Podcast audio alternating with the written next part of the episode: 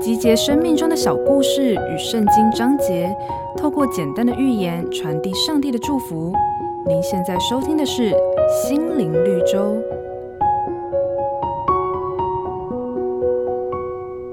在我们的生活当中，经常遭受像流感病毒、肠病毒，甚至艾滋病这些疾病的威胁。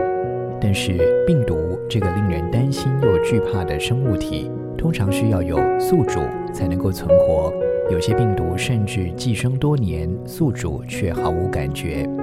在寄生的这段期间，病毒会不断地扩散，并且暗中破坏宿主的健康。不过，一旦离开宿主，病毒便无法存活。同样的，那些存在于我们的心中，像是骄傲、贪婪、自私、嫉妒这些情绪也是这样，它们就像病毒一样寄宿在我们的体内。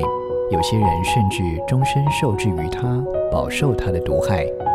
我们难免犯罪，难免心怀不好的意念跟私欲。圣经上有一句话说：“基督释放了我们。”叫我们得以自由，所以要站立得稳，不要再被奴仆的恶挟制。依靠上帝帮助我们对抗罪恶的病毒，才能够让我们拥有健康、不受辖制的心灵。本节目由好家庭联播网、台北 Bravo FM 九一点三、台中古典音乐台 FM 九七点七制作播出。瑞源银楼与您共享丰富心灵的全员之旅。